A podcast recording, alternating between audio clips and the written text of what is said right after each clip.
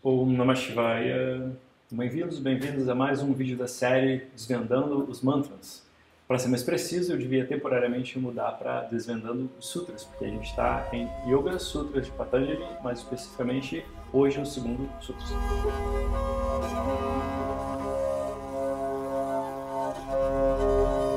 Relembrando, o primeiro era é, Yoga Anushasanam e hoje vem o segundo, possivelmente o mais famoso de todos, porque é aquele que define o que, que é yoga. Vamos a ele. Yoga Chitta Vritti Nirodha. Então aí você tem o quê? Yoga, Chitta Vritti e Nirodha. Quatro palavrinhas só nesse sutra. Então, de novo, para ser um sutra tem que ser conciso. Muita coisa às vezes fica de fora, mas é escolhido ficar de fora em nome de uma, de uma concisão, de uma praticidade, em nome de alguma coisa fácil de memorizar, que guarde a, a, firmeza do ensinamento que você possa passar adiante com tranquilidade. Nesse sutra, Patanjali define yoga de uma maneira muito bonita, que pode ser vista em algumas camadas. Okay?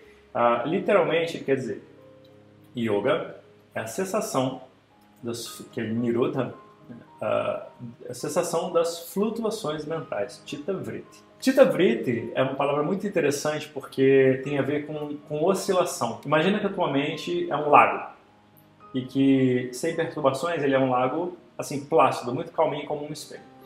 E aí a perturbação é como se fosse uma pedra jogada nesse lago que se torna, então, ela, ela provoca ondulações, mais fortes ou mais fracas dependendo do estímulo. Então, Tita Vritti é absolutamente qualquer coisa que passa pela tua mente memória, um pensamento, uma viagem astral, viagem na maionese, também realidades paralelas, tudo que se passa na tua mente é um tipo de... E aí o que você tem? Yoga, então, seria a sensação dessas flutuações mentais, ou seja, voltar ao lago à sua natureza de, é, de tranquilidade, de espelhinho. Ah, esse é um primeiro nível, e no entanto esse é um primeiro nível muito pouco satisfatório desse sutra, porque ele implicaria dizer que o estado de yoga é um estado de sem pensamentos. Né? E ah, ainda que você possa fazer eco com o estado de samadhi, né, o mais alto grau de meditação, é como que você obtém esse, esse, estado de yoga fora daí? Né? Então, quer dizer que é incompatível com o pensamento, o estado de yoga, e não pode ser. Caso contrário, né, o pessoal da aula de quinta-feira, sete e meia da noite, já sabe, né? Caso contrário, você vira o quê? Um repolho. Você fica ali parado, atualmente não pensa em nada, você fica ali com cara de paisagem pensando em quê? Nada. Então você não faz nada, você não dorme, você não acorda, você não come, você não ajuda o outro, você não, você não faz nada não é possível. Né? Então, em estado de meditação combina, mas em estado fora de meditação não combina essa história de, né, de cessação de flutuações mentais. Então, existe uma outra camada de entendimento aí, de um problema de identificação em quem você acha que você é, em termos de corpo físico, pensamento, preferência, é, as programações da tua mente, e quem você realmente é, a tua natureza fundamental, que é para onde o Yoga quer te levar. Essa natureza fundamental é de fato livre de qualquer alteração.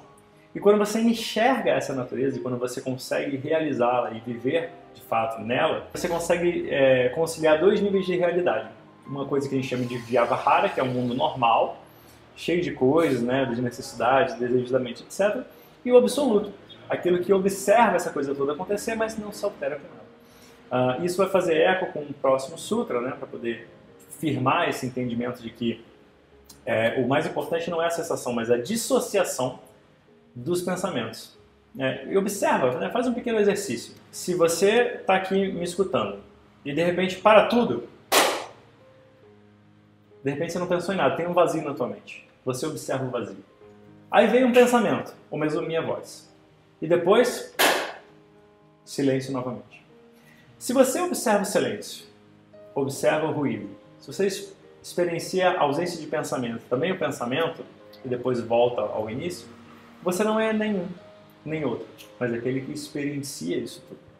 Então, esse pequeno exercício de dar um passo atrás do, da sensação, do sentimento, do pensamento, enfim, de tudo que se passa na sua mente, esse já é um exercício legal para a gente poder caminhar nessa direção de um entendimento um pouco mais profundo e não teórico do que esse sutra realmente quer dizer. De toda forma, eu vou continuar indo, né? O Sutra 3 fala isso né, ele firma os nossos pés no chão desse entendimento e acho que fica um pouquinho mais claro. Mas enfim, deixa abaixo aí se foi muita viagem, se não foi, se está fazendo sentido, enfim, recomendo fortemente as aulas de quinta-feira, sete e meia da noite, porque eu posso me alongar pra caramba e aqui não cabe muito isso.